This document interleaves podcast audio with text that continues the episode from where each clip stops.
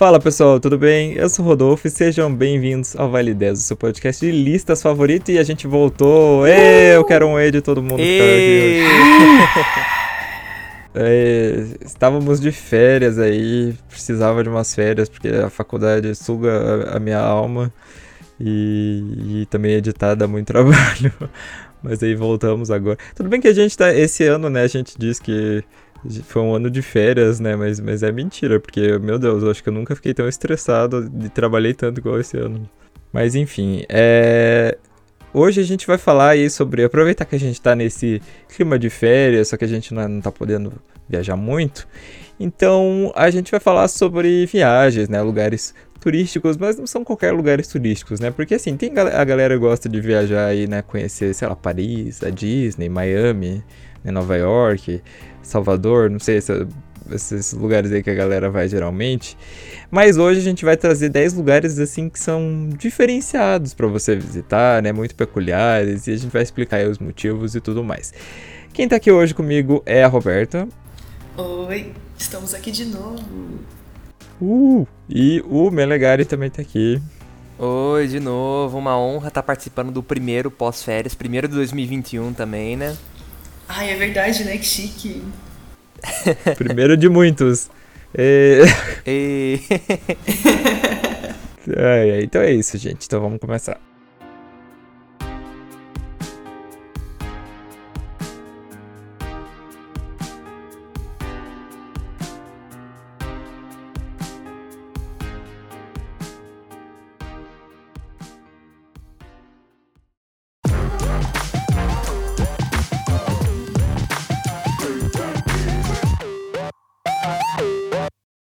Em décimo lugar, a gente vai falar do ossuário de Sedlec na República Tcheca. É, toda vez aí que você viaja, quem viaja com a mãe, isso aqui é de praxe, né? Ou com a avó, quando vê uma igreja, ai meu Deus, eu vou entrar, eu vou fazer, rezar um pouquinho. Isso já é já comum já. Então assim, leva, se você tá viajando com a sua mãe para a República Tcheca, leva ela para conhecer essa capela aí que fica na cidade de Kutna Hora. É, e assim, é por fora ela é uma igreja assim de arquitetura gótica comum, mas é lá dentro que as coisas é, ficam meio estranhas, porque assim, todo lugar é decorado com ossos de mais de 40 mil esqueletos humanos. E a história do local começou lá em 1278, quando um abade da cidade ele fez uma peregrinação né, até Jerusalém, que dizem que é a Terra Santa. Então na volta ele trouxe terra da, da cidade sagrada e espalhou pelo cemitério local, né? E quando a população ficou sabendo disso, meu Deus do céu, todo mundo quis ser enterrado ali naquele cemitério. E essa tradição durou por muito tempo e pegou dois períodos devastadores, inclusive a peste negra, né, que fez mais de 30 mil vítimas na área, e as guerras rússitas, que foram batalhas entre católicos e reformistas, né, que somaram aí mais 10 mil corpos, né, todo mundo sepultado no bendito do cemitério. Então, no século XV, né, os corpos eles começaram a ser exumados para que a igreja fosse construída, e os esqueletos eles foram levados até um ossuário. Né? O ossuário é uma coisa que existe, é uma coisa comum, né, onde realmente, né, quando é feita uma exumação é, e que, que o o corpo não vai ser enterrado de novo, ele é levado para um ossuário, né? E todos esses corpos ficaram lá até 1870, quando um carpinteiro e entalhador, né, é, foram contratados para fazer esse objeto de decoração. Só que eles olharam, né, aquela ossada e falou, pô, já tá aqui, né? Vamos usar. Daí vamos. Não foi bem assim, né? Que teve esse diálogo, mas foi algo, imagino que foi alguma coisa parecida. e aí os ossos, né, formam várias composições diferentes, né, dentro do, do, da capela, né, então tem correntes de crânios, né, tem cálices feitos com fêmur, mas o principal que fica bem no meio é um candelabro gigante, né, que tem sete pontas e tem crânios, assim, em todas as extremidades. É uma coisa bem estranha, né, você entrar numa igreja e é tudo decorado com ossos humanos, é muito peculiar, vocês não acham? Eu também achei muito, muito, muito estranho. Eu, você falou isso aí da, da mãe, né? A minha mãe, ela é exatamente isso que você descreveu. Ela adora ir numa igreja. Ela vai lá pra acender uma vela uhum. sempre, né? Aí hoje à tarde eu tava conversando com ela, eu comentei desse lugar. Eu falei, então, mãe, vou fazer o um episódio do podcast, né? Tem lugares estranhos e tem esse lugar aí, o que, que você acha? Ela falou, meu Deus, eu não vou lá não. Porque realmente é um lugar bem estranho. Pois é, bem, bem diferente mesmo, né? Deve ser um pouco assustador participar, né? Visitar esse lugar aí. Mas eu confesso que eu achei esse candelabro de ossos, crânios, enfim. É bonito, assim, acho que os góticos vão pirar. Sim, eu acho que a cidade devia aproveitar e virar, tipo, um lugar assim que os góticos casassem, por exemplo, sabe? Eu acho que eles iam adorar casar nessa, nessa igreja aí. Tá aí um potencial, né? Turístico mal explorado. E, mano, sei lá, imagina duas pessoas meio doidas nesse processo. Primeiro, o abade da igreja que pensou: tem tanto osso aqui, e se a gente fazer um negócio com esses ossos? né? E o outro, o artista contratado que pensou, olhou para um crânio e pensou: nossa, isso aqui daria um cálice, mano. né? Isso aí é isso aí é mistura de preguiça com falta de recursos financeiros para fazer a decoração. Preguiça de, ah, vamos queimar isso aqui, ah, não aguento mais, já tô queimando muito osso. Não tem outra coisa para fazer? Aí, ó. As ideias ruins, elas surgem da necessidade. é verdade. Tem, tem várias imagens, se você procurar aí no Google, dos, dos artefatos, né? Então tem um brasão de uma família importante lá da região. Tem um, umas colunas, assim, que tem vários ossinhos dos lados. Os escritos também feitos com ossos. Sim, tem até uma cruz, assim, só que ao invés de ter Jesus, tem um, tem um crânio no meio. Ai, se eles tivessem feito um, um, se eles tivessem feito uma cruz e colocado um esqueleto crucificado, eu ia achar bizarro. É melhor que isso nem chegue até eles, né? Porque vai que a ideia acaba sendo abraçada. é verdade. É. Mas tem uma coisa que a Roberta falou que assim, hoje em dia, que a gente tá na modernidade, né, a gente tem um excesso de muitas coisas, né, uma produção industrial, né, temos muitas coisas e variedade. Então a gente já perdeu essa noção de que antigamente você não tinha essas coisas, né? Você tinha poucas coisas, pouca variedade. Então, o que tivesse você tinha que usar. Então, por exemplo, sei lá, quando as pessoas iam comer um boi, sabe? Um exemplo. Não pegava só as carnes que a gente está acostumado, pegava, aproveitava tudo. Sabe, fazia caldo com tal coisa que geralmente a gente jogaria fora hoje, sabe? Sopa com pé de galinha, né? Tipo, no interior é super comum ainda.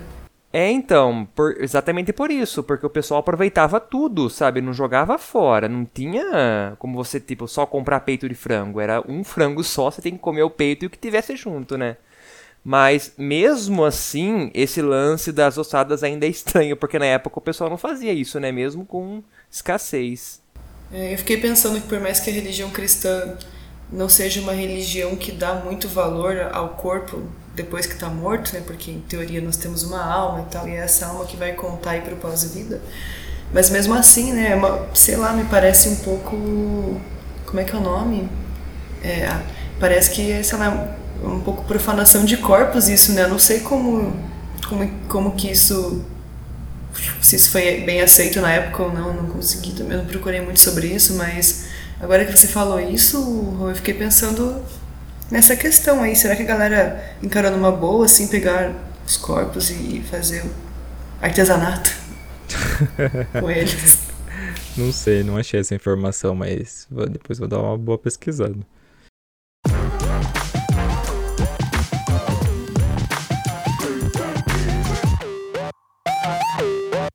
Em nono lugar, a gente vai falar do cemitério de Père Lachaise, na, na França. Esse cemitério, gente, ele fica em Paris e ele é o primeiro cemitério laico e também o primeiro jardim público da cidade. Foi construído por ordem de Napoleão Bonaparte em 1804, né, para acabar com uma coisa que acontecia muito na época, que eram valas comuns, né, sem identificação, né, onde os mais pobres, né, só os mais ricos eram enterrados e os mais pobres eram jogados ali nas valas comuns. É, o local ele até chegou a ficar vazio por mais de 10 anos, né? Mas a administração ali teve uma boa sacada, né? Então o que, que eles fizeram? Eles passaram os restos mortais de dois escritores, o Molière e La Fontaine. E quando eles fizeram isso, o que, que a burguesia fez? A burguesia safada passou a disputar o local e iniciou um movimento ali para enterrar né, pessoas importantes, celebridades e tudo mais. Então hoje, gente, o cemitério recebe 2 milhões de turistas por ano, né? E entre os mais famosos que estão enterrados ali, né, tem o Jim Morrison, o vocalista do The Doors, tem o pianista o, Fred, o Frederic Chopin, tem o filósofo Augusto Comte, a cantora né, Edith Piaf, os escritores Oscar Wilde e Marcel Proust, e também o fundador do Espiritismo, né, o Allan Kardec e muitos outros, né? E pode parecer estranho aí, né, visitar cemitério, mas gente, o turismo no cemitério não é uma prática tão comum, né? Existem vários locais que recebem turistas, né, visitantes, a gente até já falou disso no episódio do, das lendas urbanas, se eu não me engano. É, então, assim, o pessoal vai realmente para conhecer o túmulo dessas pessoas famosas, mas também tem uma galera que vai para apreciar a arte tumular, que é uma coisa que se mantém muito viva até hoje, principalmente em cemitérios mais antigos. Então, outros cemitérios aí famosos para visitação no mundo são, por exemplo, o cemitério de Recoleta, na Argentina, o, a abadia de Westminster, na Inglaterra, e o Cemitério Nacional de Wellington, nos Estados Unidos. E esse último, gente, ele é tão grande e tão visitado que tem até um ônibus de turismo lá dentro que leva os visitantes para conhecer o túmulo das pessoas mais importantes, né? Entre, acho que os mais, mais desse cemitério está enterrado ali o ex-presidente dos Estados Unidos, o John F. Kennedy. É, tá aí um rolê que eu faria com certeza seria visitar esse cemitério porque eu já fiz visitação em diversos cemitérios por aí e eu acho um rolê bacana visitar o túmulo das pessoas famosas. É, eu sou suspeita, né, porque eu sou uma turista cemiterial assumida, mesmo não sendo gótica. Mas é muito legal, assim, eu tenho, eu gostaria muito também de conhecer esse museu. Só assim, contextualizando um pouquinho ele, né, já aqui na minha humilde humilde, meus humildes conhecimentos de história de cemitérios, esse cemitério, né, ele foi, ele foi criado no comecinho lá de 1800, como o Rô falou, e ele está muito ligado àquela, àquele momento assim higienista que estava rolando na Europa, né, aquele movimento higienista, porque os cemitérios eles eram lugares que ficavam bem nas regiões próximas aos centros das cidades, porque eles ficavam próximos às igrejas. E as pessoas não usavam cemitérios como a gente usa hoje, né, que é um lugar que a gente só vai lá visitar quando a pessoa morre, você vai sepultar a pessoa, ou naquelas datas, né, no ano assim que as pessoas vão visitar, como o 2 de novembro. Mas eles eram lugares que aconteciam feiras, era tipo uma bagunça, sabe? E só que como eles também foram por muitos séculos sendo as pessoas enterradas lá e tal, começou a ter muito problema com doença mesmo, sabe? Então, como a medicina começou a avançar nessa época, percebeu-se que uma das coisas que estavam envolvidas nessa, nessa questão de proliferação de doenças eram justamente os cemitérios. Então, os cemitérios começaram a ser colocados em regiões mais afastadas dos centros urbanos para evitar essa proliferação de doenças. E esse é o contexto né, desse, desse cemitério francês. Enfim, e realmente as pessoas nessa época ainda faziam piqueniques. Se você começar a procurar fotos vitorianas, você vai ver piquenique vitoriano, você vai começar a achar fotos de piqueniques sendo feitos em áreas de cemitério. Claro que os cemitérios não eram super cheios né, de lápides como são hoje, porque você tinha bastante espaço e tal. É, mas você vai conseguir ver que tem vários obeliscos ou algumas lápides assim próximas onde a galera está fazendo piquenique, porque era um lugar agradável, era próximo à natureza, enfim. Então tem essa ligação assim com desse cemitério, né, com a sociedade, enfim. E foi assim que surgiram né, o rolê gótico de ir no cemitério. Né? Para quem não sabe, foi assim. Tá vendo? Roberta também é cultura pra gente. Filhos dos é. góticos que vocês proibiram de deixar o cemitério na cidade. netos, netos dos góticos, falei errado ainda. E eu só queria fazer um pequeno acréscimo, assim, as informações da Roberta, que são muito interessantes. Antigamente, esse negócio de cemitério não era uma coisa tão organizada como é hoje. Uh, por exemplo, eu já fiz visitas em Minas Gerais, sabe, nas cidades históricas de Minas Gerais. E um dos atrativos é em igreja. Ah lá, a igreja, de novo aparecendo. é, mas lá não tem crânio em Minas Gerais, não. E uma coisa Faltou que eles falavam. Uma mãe aqui nesse episódio. E uma coisa que eles faziam muito naquela época é você não tinha cemitério em volta da igreja, era dentro. O pessoal era enterrado no chão da igreja. E quanto mais perto do altar, mais caro era para ser enterrado. Tanto que quando você ia lá, por exemplo, eu fui numa igreja, eu acho que é em Tiradentes é, a principal igreja de Tiradentes, se olhava as tábuas, elas tinham números, né, sabe, 11, 12, 13 e ia indo. Aí perguntaram, o que, que é esses números? Ele falou, é os números para saber uh, onde tem pessoa enterrada. Sabe, eu falava, caçamba, mas hoje tem? Não, né? Aí eles tiraram, sabe? Esses lugares, eles são chamados de carneira, onde as pessoas eram, os corpos eram colocados dentro da, dentro da igreja. E outra, galera, vocês acham que eram colocados lá e cobertos de terra? Não, o caixão ficava lá e só tinha madeira em cima, ou seja, o negócio fedia. Não, não, amigo, não, não era assim não. Não, não era isso? Não, eles falavam colocavam... que era. É que tal, talvez os lugares mais próximos do da como é que é o nome do altar. Mas mais afastado do altar, onde eram as pessoas que tinham menos dinheiro, mas ainda assim tinham uma certa grana para colocar, eles jogavam tipo nos buracos mesmo, que são as tais as carneiras. E daí eles jogavam os corpos e botavam cal por cima para ajudar na decomposição e para não dar cheiro. Ah, então acho que foi isso mesmo, acho que foi isso mesmo. Mas parece que não, não ficava um cheiro tão forte, mas ainda ficava um cheirinho. Ah, certeza, né? Que imagina aquele calor que faz, gente, essas cidades aí, se não vai é, então. Vai feder. Mas era só isso aí, obrigado por corrigir a informação. eu falei que eu sou especialista, me respeita aqui, me dá meu doutorado. Mas aqui na Catedral de Curitiba também era enterra... É, uma galera foi enterrada lá dentro depois que foram. Né, foi, foi levado pro. Só não sei. Agora eu não lembro se foi levado pro cemitério municipal ou pra algum outro lugar, mas deve ter sido. Na catedral, na catedral aqui não, porque já tinha, quando ela foi com, ela a catedral é um pouco mais recente, né? Foram as, as, igrejas menores, eu acho que tinham. Não, na catedral tinha, porque eu lembro que eu fui no, no tour pelo cemitério aqui do cemitério municipal de Curitiba e a mulher lá falou que, que tinha gente enterrada lá. Ah, eu achei que era só aquela outra, onde tem um museuzinho de arte sacra lá, aquela que fica no Largo da Ordem ali, sabe? Ah, sim, aquela é bem antiga também. Que aquela é a, mais, aquela é antigona, que tinha hum. as galera enterradas. Mas, mas bom saber também que essa também tinha. Sim, e eu falei aí, eu acho que eu já, já falei no outro episódio também, mas aqui em Curitiba tem o rolê, né, o tour pelo cemitério municipal, você pode conhecer aí as maiores, os túmulos das maiores autoridades de Curitiba, das famílias mais abastardas, dos caras que tem nome na rua. Abastadas, rolê, amigo. Abastadas, isso, abastardo não, é outra coisa. E, mas é uma coisa bem legal da, do, desse rolê, assim, que eu, que eu acho, assim, acho tão interessante quanto ir visitar, tipo, o túmulo por causa da pessoa, é o um negócio da arte tumular, porque, gente, a gente... Hoje eu acho que, assim, os túmulos, eles são umas coisas bem genéricas, assim, é tipo um... Três três gavetinhas para cima com uns tijolos, com uns azulejos em volta.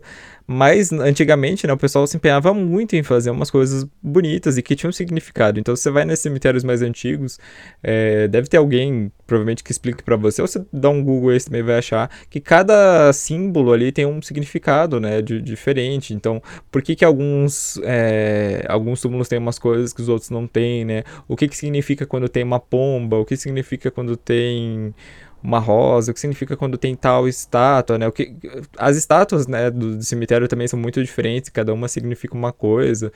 Então eu acho um rolê super interessante. Eu, eu iria aí no, no, na, em Paris só para isso. Essa questão histórica, né, ela tá muito ligada. Eu, eu gosto muito de visitar cemitérios onde eu vou, não importa se o cemitério é muito conhecido e tal ou não, mas eu, eu sempre curto ir porque é muito interessante você ver como que a sociedade lida com a morte. Isso é muito refletido dentro de um cemitério, né? A gente tem até um termo para isso, que é a necrópole, que é a cidade dos mortos.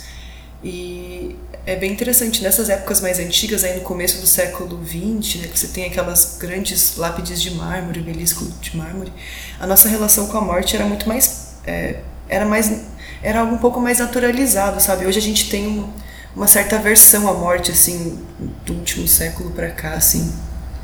A gente tem, na nossa grandiosidade humana, né, a gente, a gente não conseguiu evitar a morte ainda. A gente consegue postergar ela, mas não é possível evitá-la. E é interessante esse reflexo desses túmulos mais, digamos, sem graça. Hoje em dia eles né, mostram um pouco isso, de como a gente tem um pouco essa aversão à morte, né? Enfim, antes as pessoas morriam em casa, né? Você tinha todo um processo de ver o doente morrendo ali. Hoje todo mundo morre no hospital, meio higienizado, assim, as coisas. E acho que é um pouco disso também que os, os túmulos de hoje não são tão legais. Mas mesmo assim, você consegue ver bastante expressão de amor. Por exemplo, eu tô morando aqui num lugar agora que, cara, todas as cidades onde tem cemitérios pequenos tem capelinhas nos túmulos. Todo túmulo tem capelinha, não é um ou outro como lá em Curitiba.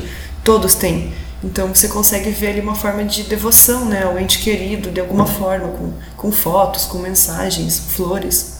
Enfim, é, é bem interessante essa, essas relações que a gente pode traçar a partir de ir visitar um cemitério. Né? Então, além de ser um lugar que eu acho que é bastante tranquilo, se não for um lugar meio fácil de ser assaltado, que também é, tem que cuidar com isso, mas a gente consegue mesmo perceber essa questão né, histórica e, e até ver como as pessoas né, são, são queridas, enfim. Acho que é é interessante, assim, para quem talvez tenha medo é uma ou para quem para quem tem medo é uma forma talvez de melhorar a sua visão, né, de como você vê a morte, entender a morte de, de outra forma, talvez. E para quem é curioso também, né, é uma forma legal de conhecer a história da cidade.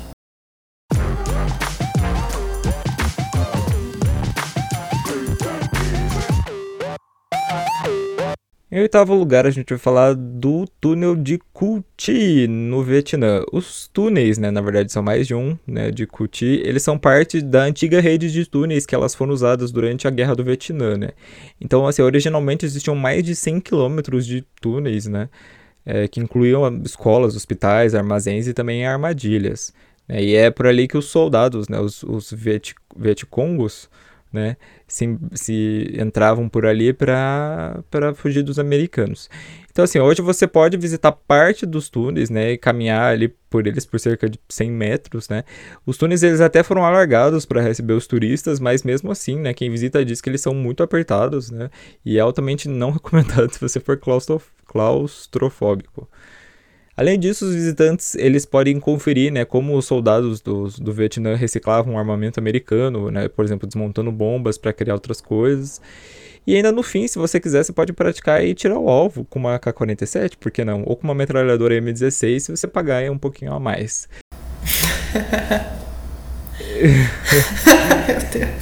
então é isso, gente. Se você tá de bobeira lá e passar no Vietnã, quiser ver né, o, o, os túneis por onde os Vietcongos passavam, né? Porque a galera. E, e se, se, a gente for pensar, foi uma, uma estratégia que deu muito certo, porque os americanos perderam, né? A guerra do Vietnã. Apesar de eles não admitirem isso nunca e sempre ganharem nos filmes, eles perderam miseravelmente essa guerra. Apesar do Rambo nos filmes, eles perderam. Apesar do Dr. Manhattan, eles perderam. Olha, eu sou muito suspeito para falar de vários itens dessa lista, mas mesmo assim eu vou falar porque foda-se. Eu adoraria conhecer um lugar desses porque é realmente é uma coisa que foi muito importante, assim, de, não é à toa que os Estados Unidos é delicado para eles falarem disso, porque esses túneis e a própria guerra do Vietnã foi meio traumático para quem foi, sabe? Quem foi teve, teve muitas más experiências por causa disso.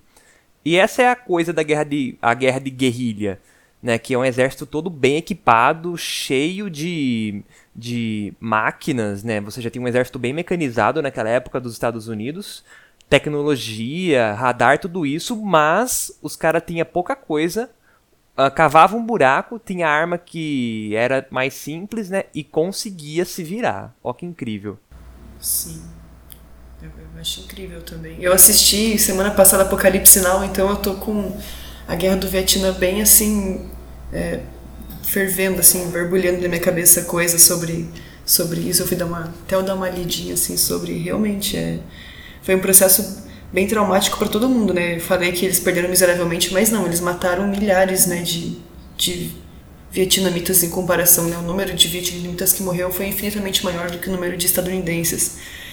Mas, mas mesmo assim, é, é realmente incrível de ver como, como eles conseguiram né, vencer essa guerra no final. E, enfim, tudo que. Os, problemas políticos que saíram a partir disso, né? Mas enfim, é bem legal. Eu também super gostaria de ver esses túneis aí. Eu, eu achei na internet, quando eu estava dando uma olhadinha, a pesquisa na pauta, um mapa com, com é, mostrando como é que os túneis eram, como é que era a divisão né, de coisas que tinham dentro desses túneis desde os lugares para buscar água até os dormitórios, enfim. É realmente incrível. E aí, o estudo caverna ainda, né? Monte de túnel, eu já fiquei até meio. Caramba, olha só isso. Muito interessante mesmo. Essa coisa que você fala da violência dos estadunidenses na guerra do Vietnã foi bem. É, assim, uma coisa que na época a mídia explorou bastante, né? Porque, por exemplo, você entrava nas matas, as tropas estadunidenses, e não achava uh, o inimigo mas eles caíam em várias armadilhas e os inimigos atiravam escondido, então por isso que era um caos, sabe? Por isso que eles tinham medo. Sim. Aí o é. que, que, os americanos faziam? Eles, eles iam com o avião por cima e jogavam um produto que desfolhava as florestas para ver se conseguia achar e não conseguia, sabe? Foi um processo bem violento também. Como que é o nome daquele composto que eles usavam, aquele negócio laranja? Napalm. É napalm? Acho que é, eu sempre lembro dessa palavra quando fala na Guerra do Vietnã, um dos produtos químicos usados. É que isso eu acho que era um negócio que dava, é que causava uns incêndios lá, né? Mas tinha um outro negócio que matava, tipo, fudia o solo também, sabe? Era um, era um pó laranja. Ver. Pó laranja, guerra, Vietnã, com certeza. É que eu acho que é outro nome. Agente laranja, mas não sei se era isso que chamava. É, a galera chama de agente laranja. Que ele é, é um herbicida. Tem os dois. Isso, é, é isso. esse agente laranja, ele detonou assim toda a região de toda a região que ele estacava esse agente laranja, que é uma fumaça assim laranjada, ele detona, né, o solo, as plantas, tudo. E até hoje você consegue olhar, se você for no. Se vocês aí derem uma olhadinha no Google Maps, no Google Earth, vocês conseguem ver na região do, a região do Vietnã que foi atacada com esse componente, que a natureza ainda está se recompondo, sabe? Ela meio que desertificou a área e agora você começa a ver uns resquícios de natureza voltando, assim. Então, olha por quantos anos, né? Quantos anos demorou para a natureza se recompor depois desse depois desse ataque feito, né, desse, do uso dessa arma biológica aí. Pois é. E os caras com arma biológica, com jato, até com arma atômica, que eles não usaram, né? Arma atômica na época, mas tinha. E foram esses túneis que venceram a guerra para os lados do, dos vietnamitas do norte, né? Então, vão visitar aí, pessoal. E esses túneis é interessante falar que eles não, não são fruto só da guerra contra os Estados Unidos, né? O Vietnã já tinha uma tradição muito grande, eles já foram atacados por. já tinham sido atacados por franceses, por como é que é o nome do Gengis Khan, lá de onde Gengis Khan mora? É... Mongólia. Mongólia. Foram atacados pela Mongólia também. Então, assim, eles já tinham uma experiência muito grande de como defender o próprio território. Então, né, isso foi fruto aí de anos sendo atacados, né? Só fazer esse adendo que não foi magicamente que eles surgiram com essa ideia de túneis também. É, a guerra, a guerra do Vietnã em específico, ela tava rolando acho que desde 1954, porque antes de ser o Vietnã, ali era a colônia francesa, a famosa Indochina francesa era lá. Aí eles estavam fazendo a guerra de independência, né, contra os franceses. Aí teve uma pausa, porque dividiram em Vietnã do Norte e Vietnã do Sul. Aí eles começaram a brigar entre eles, né, o Vietnã do Norte e Vietnã do Sul. Aí assim, os Estados Unidos eles começaram a ajudar o Vietnã do Sul, que era capitalista, e no fim acabaram se envolvendo, né? A União Soviética nunca foi tão em cima quanto os Estados Unidos, mas ajudava ali com armas, né? E é, é acho que daria um episódio inteiro para falar só desse conflito, né? Então, Podemos fazer um episódio sobre guerras. Eu acho que a guerra do Vietnã é bem, bem interessante para a gente discutir. Ó, mas a pergunta que não quer calar é: vocês atirariam com a K-47 ou com a M16? Eu, eu sou contra pegar em armas, para falar a verdade. ah, eu, eu atiraria com a K. Ah, pior que eu vi muito vídeo daquela galera russa fazendo tudo com a K-47. Meu Deus, mas eu acho que eu tenho medo. Eu acho que não tenho nem força, na verdade, para segurar um troço desse e aguentar o impacto. Nossa, é porque a arma dá um coice muito grande. Né? A gente acostumado com essa vida mole, igual mais é porque mole fala que a gente tá, vive num país relativamente pacífico, né? É, é relativamente, gente, não é que há regiões aí e situações que não no Brasil, né? Mas assim, a gente, então a gente não tá acostumado com arma, né? Mas é, dá um coice bem grande. Especialmente se é aquelas armas de. de 12, sabe? De shotgun. E dá mais, dá mais coice ainda. Mas eu experimentaria uma K-47, eu acho que pela. Por ela ser muito icônica, né? A AK-47 é muito usada, muito icônica. Aí a gente vê, né? Aqui, no, aqui em Santa Catarina, ali você vai no Beto Carreiro, você pode andar de Ferrari, daí você vai pro Vietnã, você pode atirar com uma K-47. Eu nem sabia que dava pra andar de Ferrari no Beto Carreiro, gente. Dá, tem uns, carros, uns carrões lá que você pode alugar pra tirar uma pirinha, assim, no Beto Carreiro. Nossa, gente. Que rolê de hétero, mas enfim.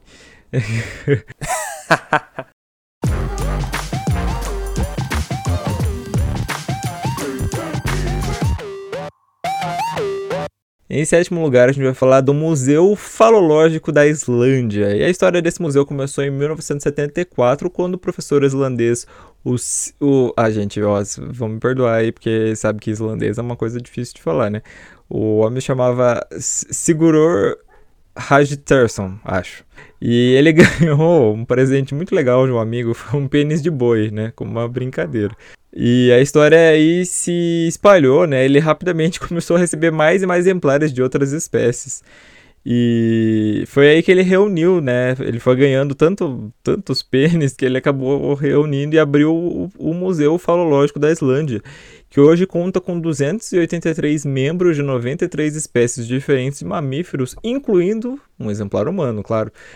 E o museu, ele fica na capital da Islândia, né? Na Ai, como é que pronuncia? Reykjavik? Reykjavik? Acho que sim. É. E a entrada custa aí 1.250 coroas islandesas, que é mais ou menos 20 reais. E o número de visitantes, gente, é de cerca de 14 mil pessoas todos os anos. 14 mil pessoas vão lá para ver os pênis da galera, olha só. Sabe o que eu fiquei pensando? É, É, pode falar, falha. É que eu não sei se vocês sabem, mas o Mick Jagger tem um, ele fez um seguro para o pênis dele. Não sabia. Tipo a? Rihanna que fez o seguro para as pernas, o Mick Jagger fez do pênis. Imagina, será que será se o pênis dele entraria nesse museu aí? Ia ser legal, né? Pênis e Nick Jagger. Exposição. Só Deve esse ser mês. um monumento. Nossa, o pênis dele, gente, tá segurado por 2,3 milhões de dólares apenas. Aí, ó, não falei? Vale mais que a Nossa, gente, o pênis do Mick Jagger. Gente do céu. Ah, é uma coisa. Deus. É, é uma coisa diferenciada, obviamente, né? Mas é, é interessante, assim, né? É- ao mesmo tempo que é interessante, é, estranho demais também, né? Eu acho que você. Dá, dá pra dar aquela militada falando, né? Do famoso culto ao pênis, né? Por que, que não existe um museu das, das vaginas animais, sei lá. Ai, você acabou com a minha militância, Rodolfo. Muito obrigada. Sabia, sabia que ela ia falar alguma coisa sobre isso. Mas existe, esse não é o único museu desse de- que, que tem essa temática aí é, que, que tem a ver com o sexo, né? Existe o Museu do Sexo Coreano, que é bem famoso lá na Coreia, né? É, então é um, é um rolê diferenciado, né? Você, eu, eu, tava lendo, né, sobre os principais atrativos, né? Então é, é tipo que nem ter o pênis da, da baleia jubarte, que o original tinha mais de 5 metros e pesava mais de 300 quilos, só que eles tiveram que tipo, trazer só um pedaço, porque não dá pra trazer tudo, né? Imagina. Interessante, interessante. Né, eu acho, eu achei, achei muito bacana esse cara que ganhou, né? Não vou falar o nome dele também, porque nos poupe, né, queridos ouvintes. Mas. Imagina você ganhar um pênis de boi, assim, de zoeira. Fala, ah, na zoeira. Aí o cara fala, não, eu gostei, traz mais. Né? Começa a fazer um museu. Mas olha, eu, eu visitaria só pela curiosidade mesmo, porque não é todo dia que você vê um negócio desses, né? Então. Não é Meu, todo você já dia tá mesmo. na você Islândia, vê um sabe? negócio O que, que você vai. Você não tem o que perder, você já tá lá na Islândia, vai lá conhecer o museu, certeza que eu iria também. Eu adoro as fotinhas das pessoas pousando do lado dos, dos penisão, assim, a naturalidade, é muito bom.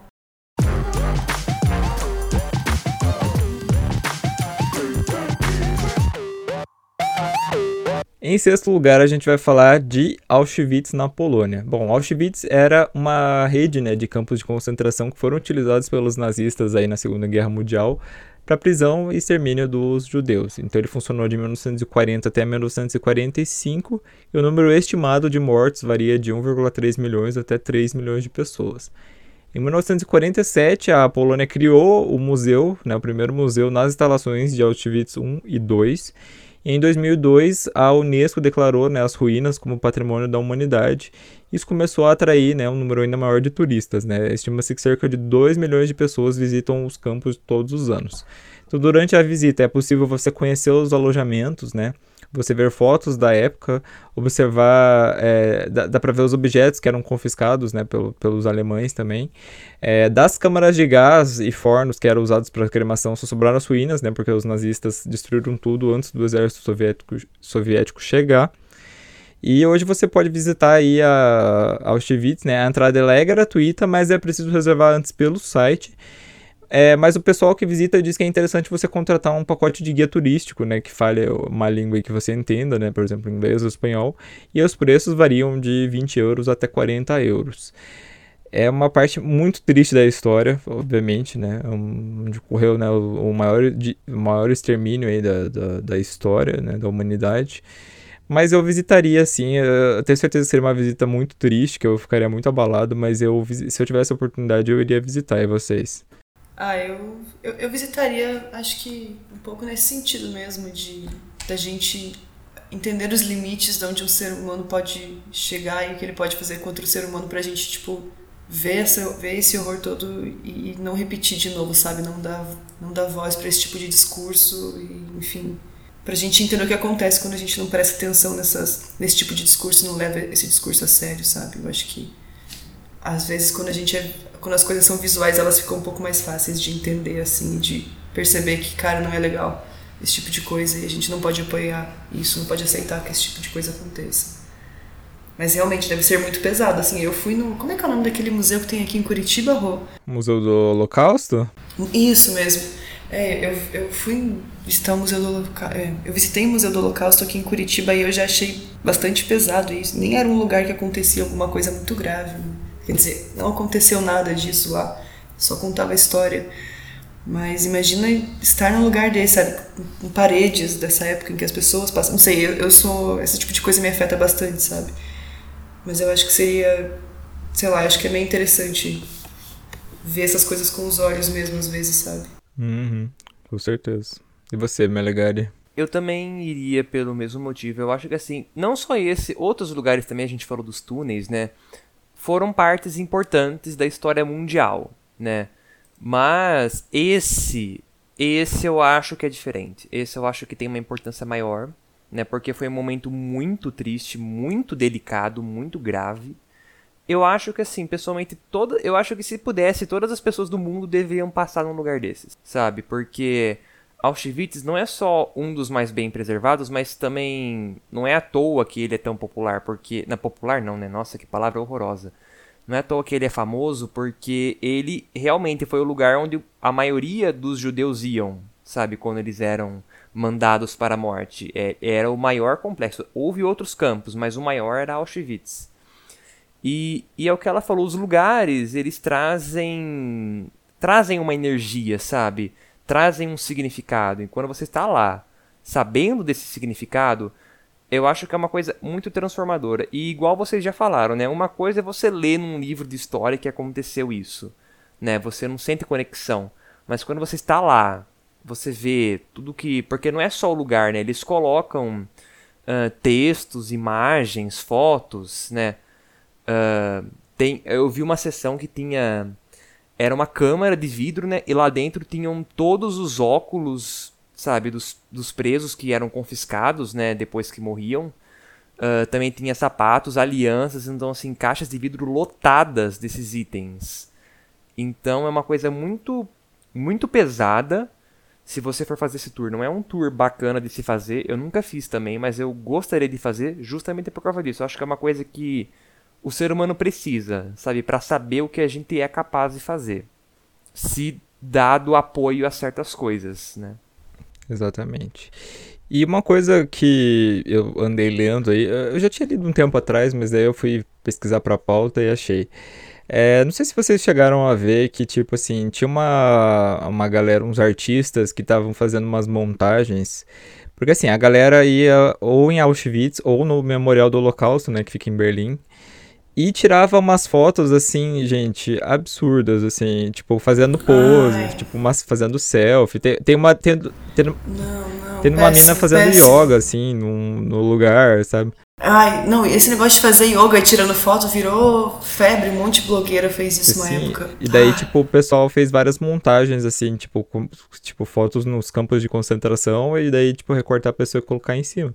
Porque, gente, é um, uma coisa tão absurdo, assim, não, não tem problema você tirar uma foto, obviamente, do, você vai visitar o memorial e tirar uma foto do lugar, mas você tem que entender que, né, não, não é um local pra você fazer uma selfie ou fazer, fazer, o da menina da yoga, eu não sei se eu rio ou se choro, porque ela postou foto, assim, com a legenda, tipo, a yoga, yoga conecta a gente com todo, com toda a nossa volta, tipo, ela tentou fazer uma homenagem, mas eu acho que deu um pouco errado.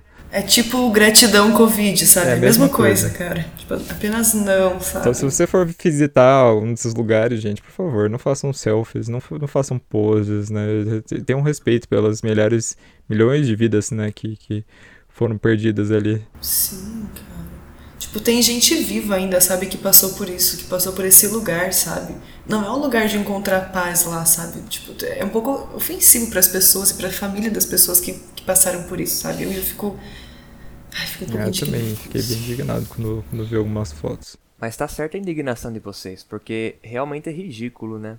E que nem vocês falam, essa hoje em dia tem muito uma cultura, né, de você tirar foto de tudo, de você querer postar, né? Mas tem lugares, tem, eu gosto de falar que tem momentos que você não precisa tirar foto, você só precisa estar lá, né? E acho que esse é um dos lugares, não para você, sabe, curtir, entre aspas, esse lugar, mas é para você sentir. Não é um lugar para tirar foto, é um lugar para você estar, né? Eu acho que é isso aí, é isso aí. Muito, muito mal quem tira foto. Não tiram, não, não façam uma coisa dessas.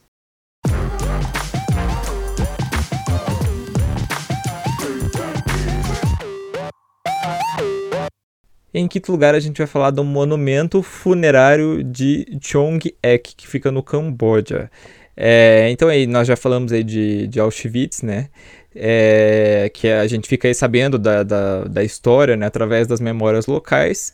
Aqui, né, no monumento funerário de Chongqing, a coisa é um pouco mais literal, porque aqui estão crânios de mais de 5 mil pessoas que morreram durante a ditadura do Khmer Vermelho, né, que aconteceu no Camboja. Então, os crânios eles estão dentro de uma grande caixa expositora, digamos assim, e além deles, é possível visitar, por exemplo, sepulturas coletivas que eram usadas durante o regime, né?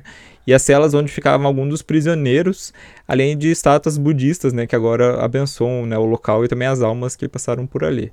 É, o dia mais cheio para visitas é no dia 20 de maio, porque é o dia que eles chamam de Dia da Memória, que foi nesse dia que o líder do Kramer Vermelho, o Pol Pot, ele moveu milhares de pessoas da cidade para o campo porque ele queria iniciar uma reforma agrária, só que acabou dando muito errado. Então, mais de 1 milhão e 700 mil pessoas né, morreram de fome, doenças ou foram executadas. E isso, gente, era 25% da população da época. Esse é realmente bem pesado, né? É, é, não, não, vamos comparar né, o número de mortes com, com Auschwitz e tudo mais. Só que, como eu falei, né, aqui a coisa você tá ali, você vê os crânios, da, tipo, essas pessoas morreram aqui e estão aqui né, para a gente lembrar do horror que foi essa ditadura e não repetir essa, essa coisa, né? É, isso é muito, é muito doido esse lugar, porque, por exemplo, eu já estudei um pouco, do um pouquinho só desse regime na, ne, do Câmara Vermelho né? Ele, ele foi um regime comunista, né? Mas foi uma coisa muito, muito diferente, muito fora da caixa. Tanto que quando isso aconteceu, outros países comunistas super criticaram, sabe? Porque era uma coisa muito absurda que aconteceu, né? É, foi... Acho que o cara, ele, ele acreditava na reforma agrária, né? Mas, por exemplo, você tinha lá o país, né? A, a é Camboja, né? Camboja e tinha. Pessoal vivia na cidade, alguns viviam no campo, né? Igual era em qualquer outro lugar, né? E ele tinha uma ideia muito doida, o Paul Potter, que as pessoas tinham que evoluir, sabe? Tinha que passar por toda a evolução da sociedade. Então, tipo, ele falava que não, o urbano tem que ser só o final. Então vai todo mundo pro mato, que a gente tem que aprender a viver no mato para depois aí evoluindo no modo de produção capitalista para depois chegar no socialismo. Tipo, sabe, uma coisa muito fora da caixa. Marx nunca falou disso, só para a gente ter uma ideia. Então, assim, nossa, foi uma coisa completamente doida, completamente ditatorial, sabe? Absurdo isso aí. É, eu, eu, eu, li que ele tentou fazer mais ou menos, uh, ele tentou basear né, a reforma do que aconteceu na China, só que na China a população agrária era muito grande, né? Então lá a reforma agrária meio que deu certo, né, de, um, de um jeito ou de outro, que, que acabou não dando certo quando ele tentou fazer. É. Ah, só falando, isso, isso que eu falei foram coisas que eu vi, mas eu posso ter errado, tá bom, gente? Então, caso eu tiver errado, vocês comentem, por favor. Não vamos passar informações falsas, né? Vamos nos comunicar sempre. Mas é, eu, esse é um lugar também que eu visitaria pelo mesmo motivo de Auschwitz. Mas é bem pesado, assim, eu não, não, não manjava desse lugar antes da, fazer, dar uma olhadinha na pauta, né, fazer umas pesquisas. E realmente é, é, acho que é bastante pesado você ver várias ossadas. Né? Eu fui uma vez para Belém, é, no Pará, e eu fui em um dos cemitérios, pois, né, como eu falei, eu sou, né, faço uns turismo de cemitério. E tinha um dos cemitérios que a gente foi que eles estavam, tipo, tava tudo meio profanado, assim, sabe? Porque é um cemitério muito antigo, que não tem apoio, né? Não tem muito cuidado da prefeitura. Eu acho que as pessoas também, os familiares daquelas pessoas também não, não vão muito lá. Tipo, outrora já foi um cemitério, acho que bastante rico pelo tipo de, de mausoléu que tinha, mas acho que foi meio abandonado, assim. E daí tinha muito lugar que tinha as, as urnas funerárias estavam quebradas, então a gente via os ossos das pessoas e, e eu já achei um pouco pesado, por mais que não tivesse nenhum contexto histórico, né, que já que pudesse trazer algo um pouco mais mais pesado, assim. Mas enfim, ah, tá tocando sino, vocês estão escutando? Tô, tô escutando. Eu tô. Então aqui onde eu tô morando agora, em Beltrão, toca das 8 da manhã às 10 da noite, de uma em uma hora, o sino da igreja. E daí ele toca quantas badaladas é a hora. Vai tocar quatro vezes no caso. Só esperar passar o barulho do sino aqui. Não, pode falar, tá, tá bom o barulho do sino no fundo. Tá baixinho? Ah, então tá bom. Bom, enfim. é, imagina então, né, ir num lugar desse e, ver, né, esse tanto, tanto de crânio, assim, de resto humano que foi, foi cruelmente, assim, assassinado, como, como deve ser pesado, né?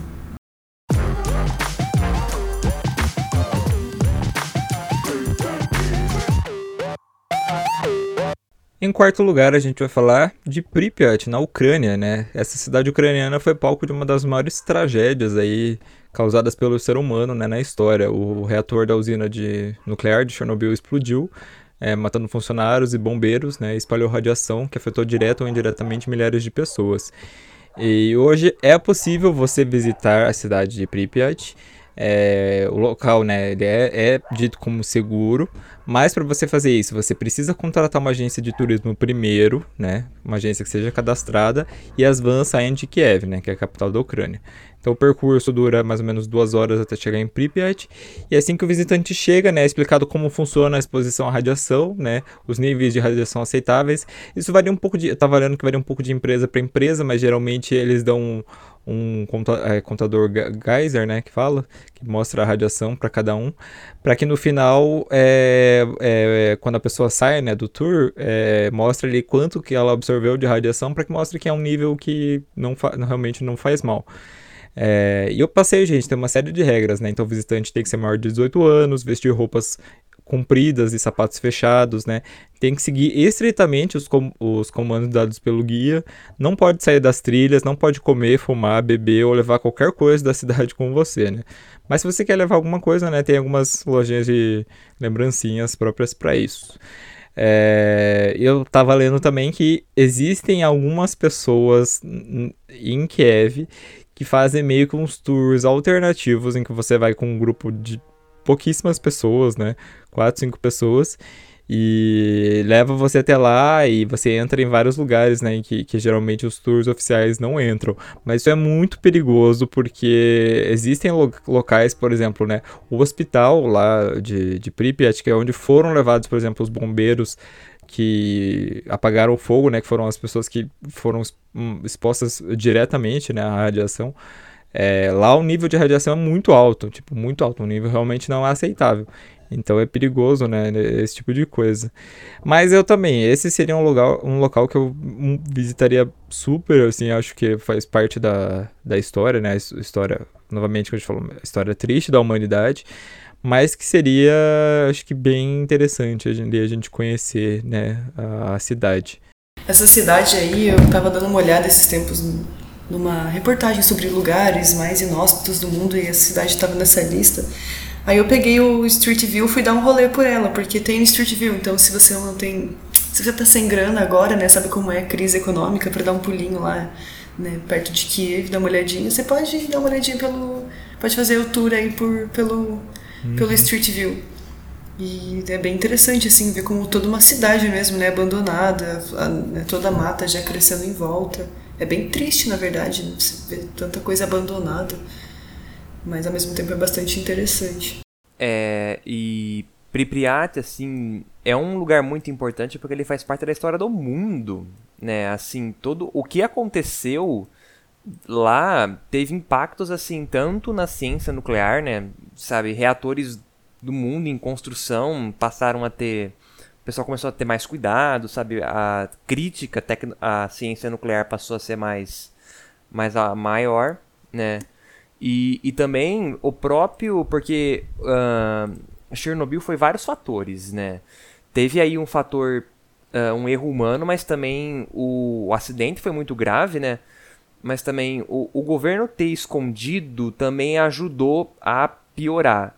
Tanto que depois que a população, na época, na, na época era a União Soviética, né, descobriu que o governo não tava, que tinha acontecido alguma coisa que eles não estavam sabendo, que o pessoal estava escondendo, sabe, ajudou no fim da União Soviética. Tem gente que fala que deu uma acelerada no fim da União Soviética porque gerou muita revolta.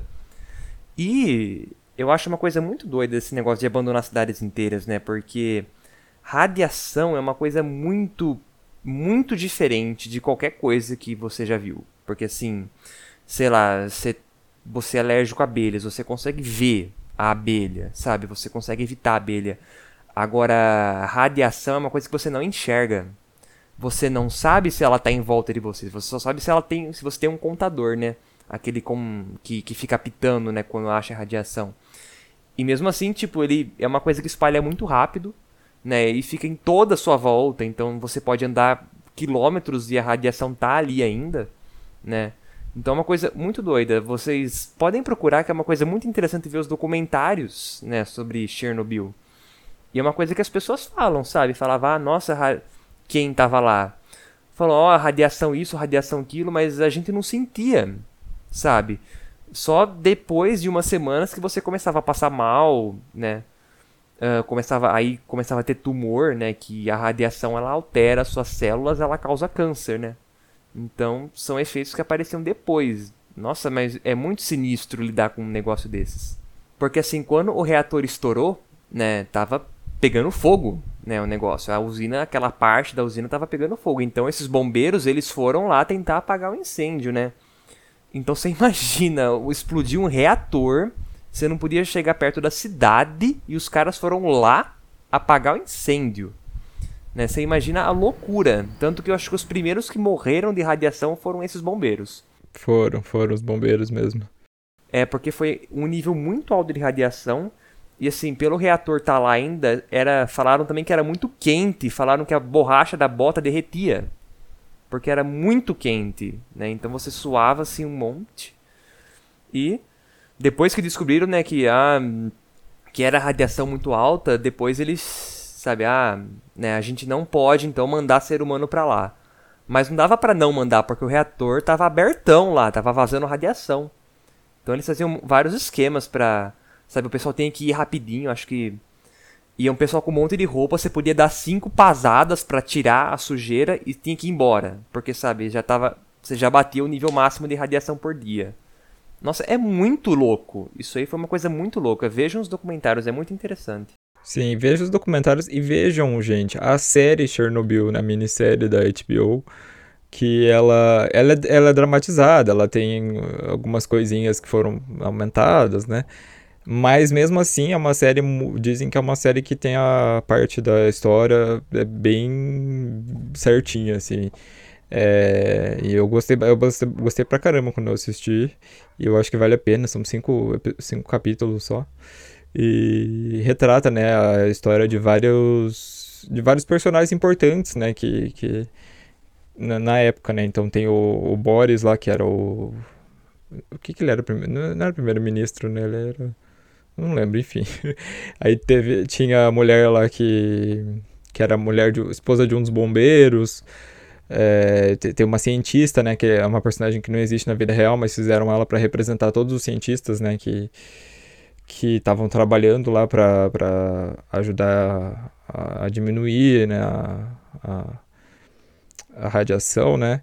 Então, eu recomendo bastante a, a, série, eu gostei pra caramba, né? De, na Rússia dizem que, tipo, o pessoal russo, assim, eles não chegaram a ficar putos, né? Porque dizem que mostraram muito, né, o que aconteceu, mas dizem que puxaram mais pra parte de que é, a União Soviética era uma bagunça, né? Mas, mas realmente, né, a União Soviética realmente escondeu o que estava acontecendo. Tanto que o pessoal na Europa. É, agora eu não lembro se isso é mostrado na série ou se eu vi em outro lugar. Mas que acho que parece que em Londres ou em, na França o pessoal só descobriu né, que, que tinha vazado alguma coisa para aqueles pro, pro lado da Europa Oriental, porque chegou radiação lá e o pessoal não sabia de onde que estava vindo. Daí depois eles falaram, pô, chegou uma nuvem de radiação aqui. Daí o pessoal da União Soviética falou, então, aconteceu um pequeno problema aqui e a gente vai ter que resolver. É, chegou uma radiação aqui na União Soviética, então talvez seja nossa. Talvez seja nossa, ainda não podemos dizer com certeza. Mas foi tipo isso que aconteceu. Então eu recomendo bastante aí a série Chernobyl.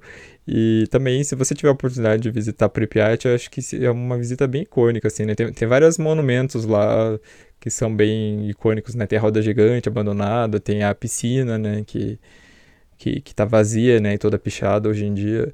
E uma coisa que eu queria falar sobre Pripyat também, mas que não tem, não tem diretamente a ver com o tour, mas sim que dizem que, né? Não sei até que ponto isso é verdade, é, o, assim, diz que o pessoal lá da Ucrânia faz um controle assim muito grande de quem entra e de quem sai da cidade. Então, se você está indo fazer a tour, né, você vê vários militares no caminho. Às vezes eles obrigam você a descer, mostrar o passaporte, né, mais de uma vez, inclusive. Mas dizem as más línguas que tem pessoas morando sim em Pripyat, né, moradores de rua ou pessoas que fugiram, né, e que você, se você vê a cidade à noite, você consegue ver que existem luzes, né, dentro de alguns edifícios. É meio, né, assustador. É porque lá é uma zona, é, oficialmente é uma zona de exclusão, sabe? Então realmente você não pode entrar lá, né? Porque por causa da radiação, tanto que é tão, existe tanto na Ucrânia quanto na na Bielorrússia, né, que é mais para cima, porque a maioria da, da radiação caiu lá né? Então também tem uma zona de exclusão na Bielorrússia e tem na, na Ucrânia. Mas é, mas é isso que você falou, tem gente morando, sabe, morador rural também, sabe, que mora em casinha no meio do mato, tem, porque quando aconteceu o acidente, eles falaram, ó, todo mundo dessa zona aqui tem que ir embora. Mas teve gente que não queria ir embora, ou que foi embora, mas depois voltou, sabe? Porque falava, essa é minha casa, eu não quero sair daqui, sabe? Eu não sei morar em outro lugar. É, o, o sorte é que hoje em dia os níveis de radiação já estão bem menores do que era quando estourou o negócio. Sabe? Então dá para você ficar lá um pouco, mas é, ainda não é saudável. É, acho que eu tava vendo aqui na Bielorrússia, tipo, é, chama alguma coisa de. Pera aí, acho que é. Estação. A, a reserva radioecológica, sabe? Porque. Radiação, né? É uma, é uma zona bem grande até, se vocês forem olhar no mapa depois.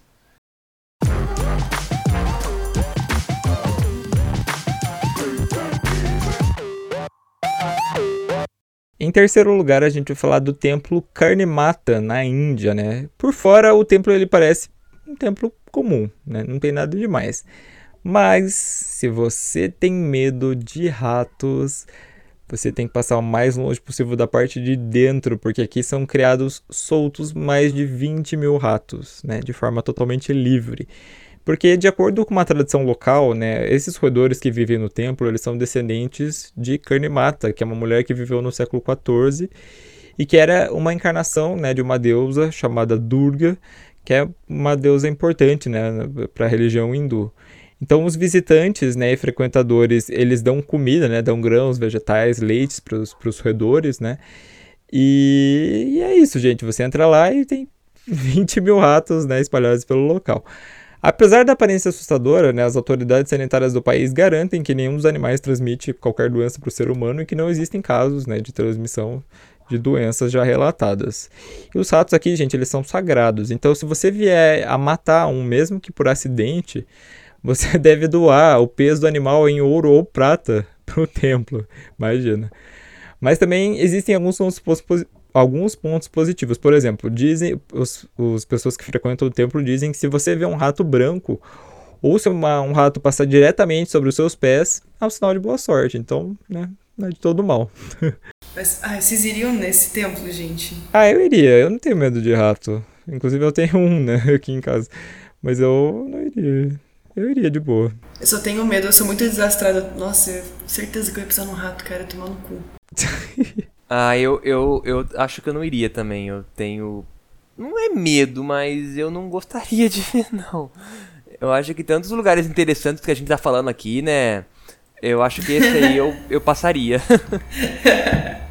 ah, eu, eu acho o rato até uma coisa bonitinha, assim, gente. Vou, vou falar. É, eu não nojo, não. Eu acho que eu tô, teria só medo mesmo de pisar e ter que pagar lá o peso do bichinho, porque, né? Estamos tendo dinheiro. É, pagar em ouro um peso de um rato não é fácil. É, não tá muito bacana essa proposta aí, não. Mas acho que deve ser muito legal, assim, culturalmente, conhecer um lugar desse, né? Deve ser bastante interessante. ver as pessoas que são devotas desse templo. Uhum. Se você jogar no Google, vocês vão ver até, até umas, umas placas assim, né, do, de, de ratos, né, pra você ver como realmente, né, para eles é, os animais são, são sagrados. É interessante, né, uma coisa bem cultural, bem específica, mas bem interessante.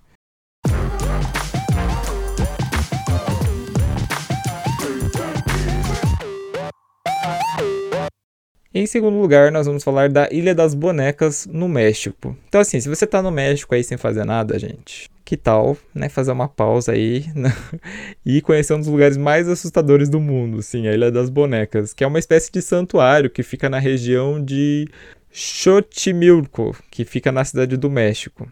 Esse local é cortado por diversos canais, né, e, de, e no meio dos canais existem ilhas artificiais, né, em que o pessoal vai ali, o, é, o pessoal monta uma espécie de feiras mesmo, que você vai passando com o barco, você pode comprar coisas, você pode é, descer em algumas delas e tudo mais. Só que assim, uma delas né, é bem diferente das, das restantes, porque ela está repleta de bonecas penduradas pelas árvores, nas cercas e pelo chão, né? São mais de 1.500 exemplares. Quem começou a juntar as bonecas foi um fazendeiro local chamado Dom Julian Santana Barreira. E segundo as lendas, o Julian encontrou o corpo de uma garota, né, que se afogou no, no canal.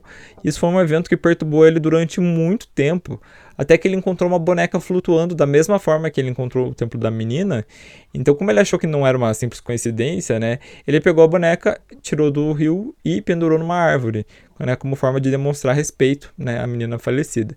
E o espírito da menina teria começado a exigir, né, mais e mais bonecas e foi assim, né, que a ilha ficou repleta delas.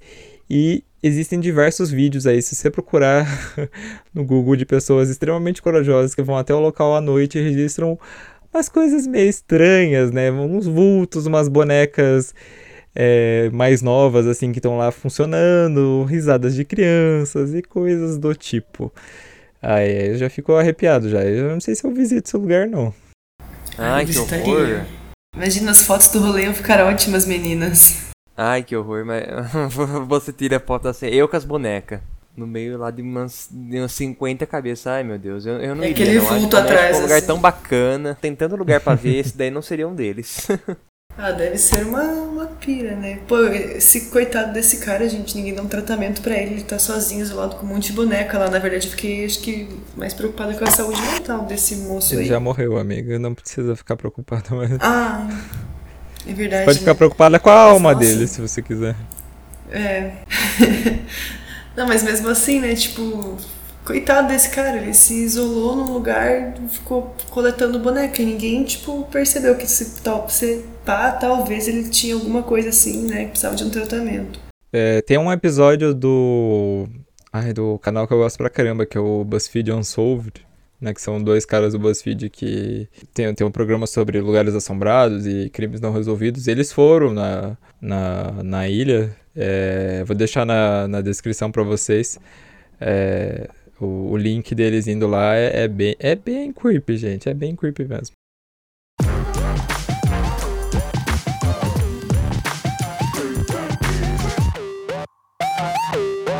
E em primeiro lugar, a gente vai falar da Coreia do Norte, né? Um dos países mais fechados no mundo, se não for o país mais fechado do mundo, também recebe turistas, né? Mas as regras, gente, para as agências de turismo, elas são muito claras, né? Você não pode andar livremente pelo país e todos os itinerários são aprovados previamente pelo Estado. É, além disso, toda viagem ela deve ser acompanhada por um guia estrangeiro e um guia norte-coreano, né, que te acompanham literalmente para qualquer lugar que você vai. Eu li alguns relatos que eles só não entram no banheiro com você, mas é, eles ficam na porta do teu quarto. É, todos os habitantes, eles... É, tipo isso.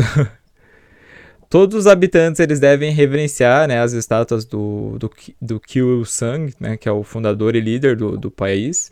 E os turistas, né, eles são incentivados, né, a, fazer também o mesmo.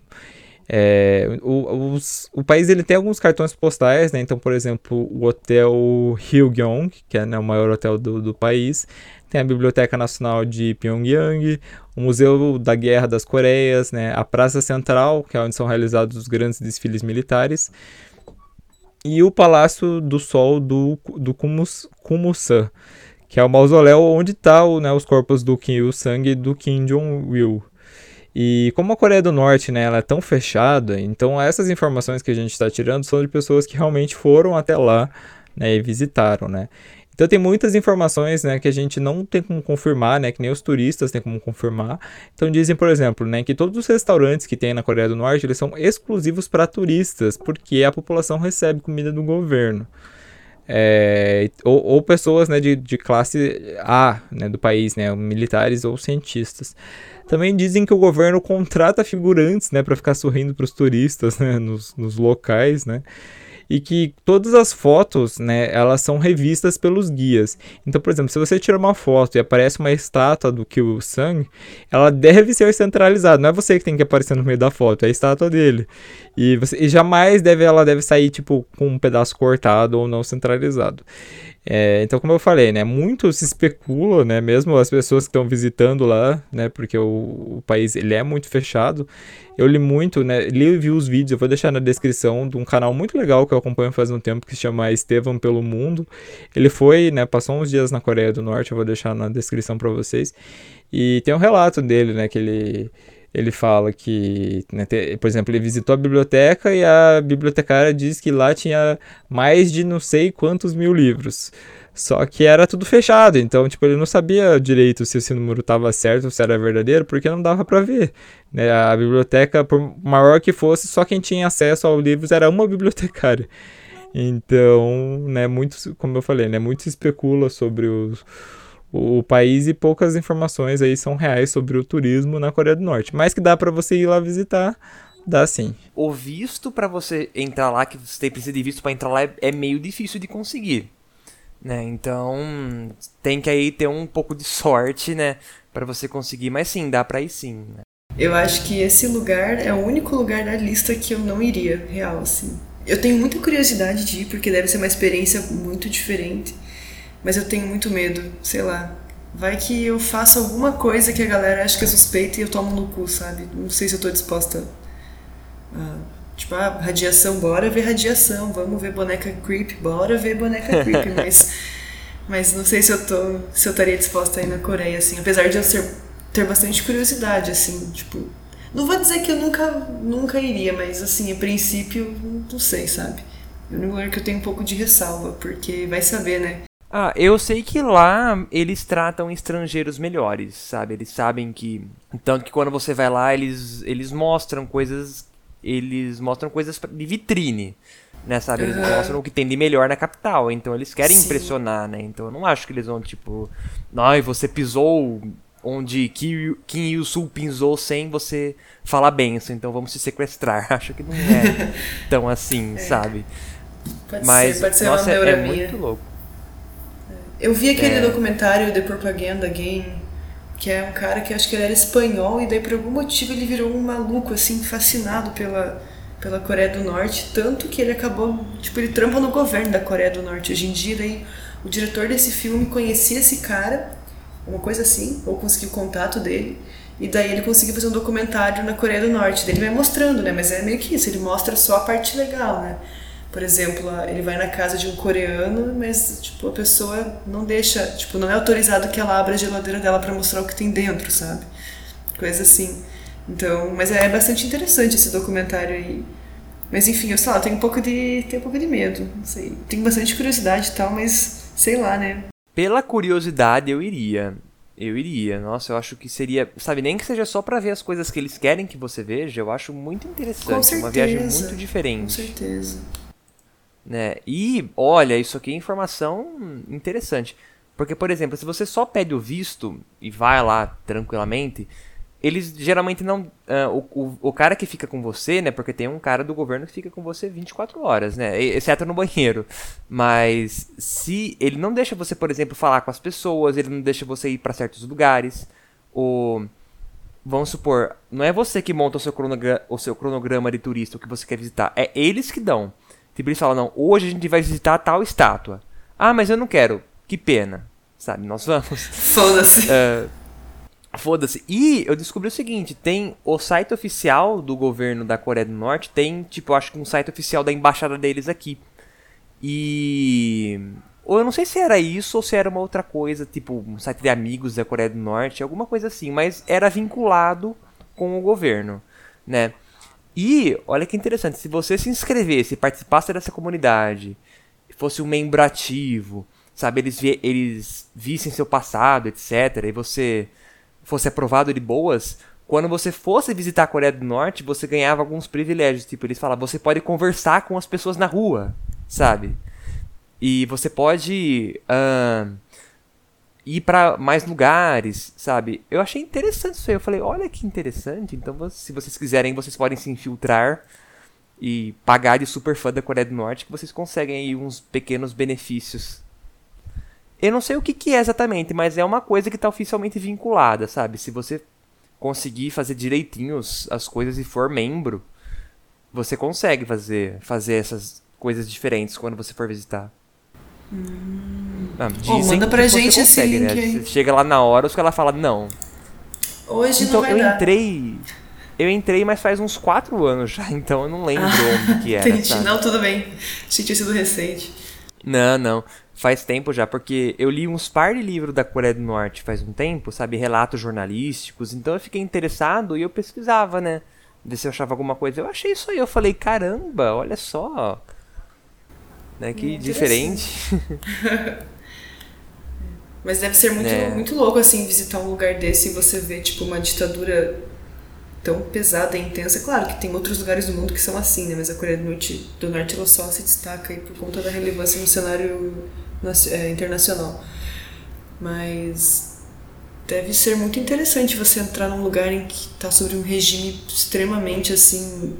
Enfim, deve ser, deve ser bem interessante.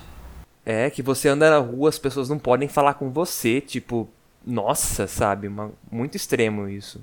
Mas é isso, gente. E antes da gente terminar né, o nosso querido episódio, a gente vai pro nosso Vale Indica. Então vamos lá.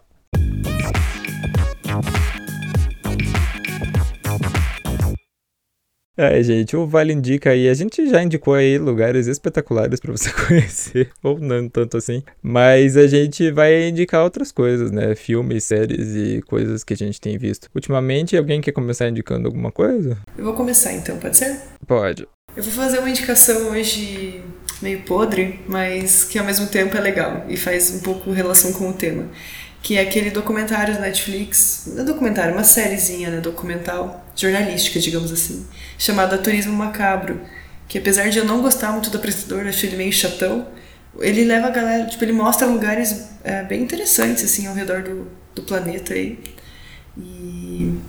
Enfim, acho que vale a pena para conhecer coisas novas e tal, e ele traz informação meio condensadinha, depois você pode buscar mais coisas sobre o local se você quiser. Mas enfim, não é a melhor série do mundo, assim e tal, mas é bacana, é diferente. Bacana. Legal.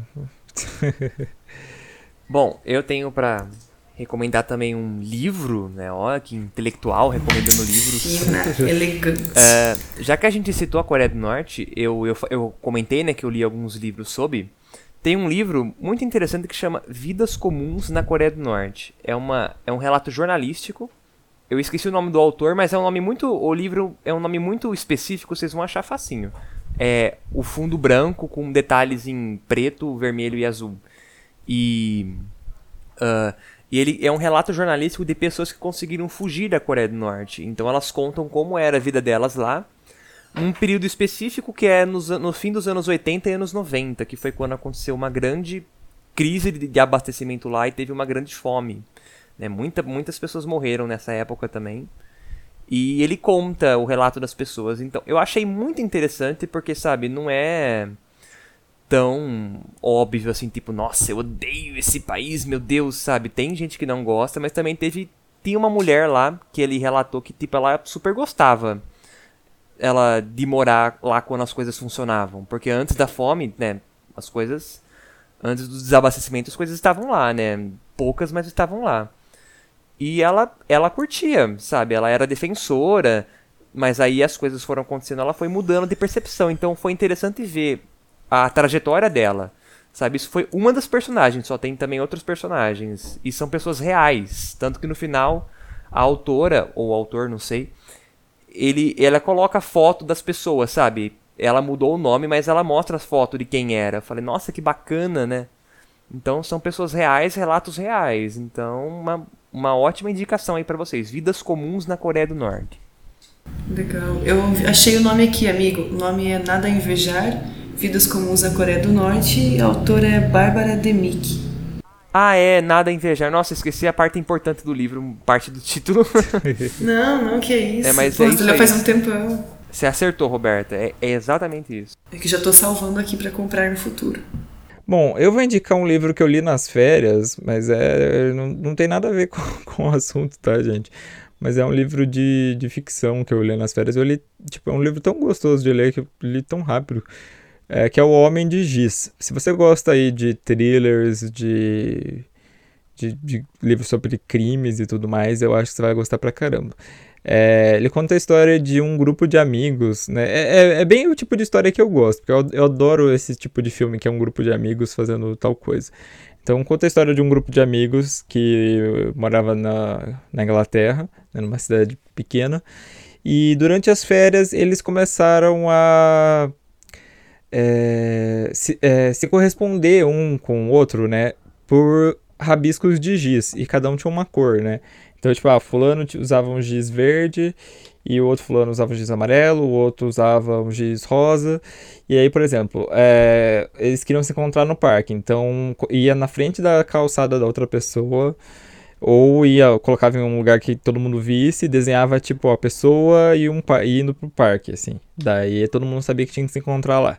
E eles fizeram isso por muito tempo, né? Porque funcionava como um código secreto, né, para eles. E, e aí, tipo, acontece uma série de coisas, né? Esse grupo de amigos se separa e tudo mais. E acontece um, um, evento, né, no... Não sei se eu posso falar que vai dar muito spoiler, né, mas uma pessoa morre, não é nenhum deles, tá? Mas uma pessoa morre e eles têm que lidar com esse assassinato. que susto, amigo. Tá, shit. eu, eu, tô, eu tô surpreso com essa informação. Você falou, ah, é uma informação especial. Eu, eu, eu tô, gosto de imitar surpresa, tipo. Nossa, eu levei um susto. Que choque, eu levei um susto com o seu choque. Essa, Desculpa. essa pessoa, essa pessoa que morreu, né, esse crime que aconteceu na cidade, ele mexe com a vida de toda a população, principalmente com as crianças.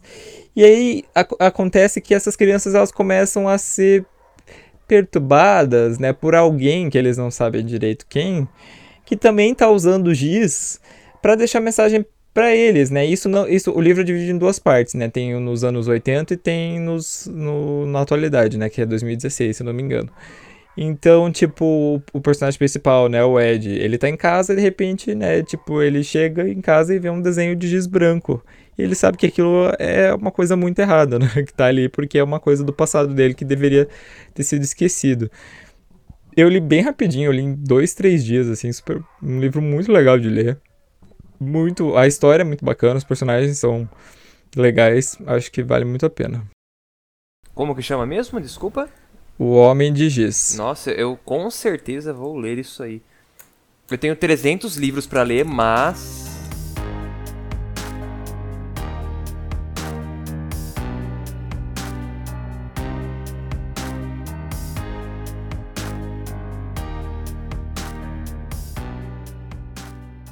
é isso, gente. Digam aí pra gente. Digam aí pra gente pra qual desses locais você iria, pra quais você não iria, né? Interajam com a gente aí, o Vale 10 tá voltando. E é isso, gente, né? Muito obrigado aí Roberta, Melegari que participaram. Vocês querem deixar algum recado final?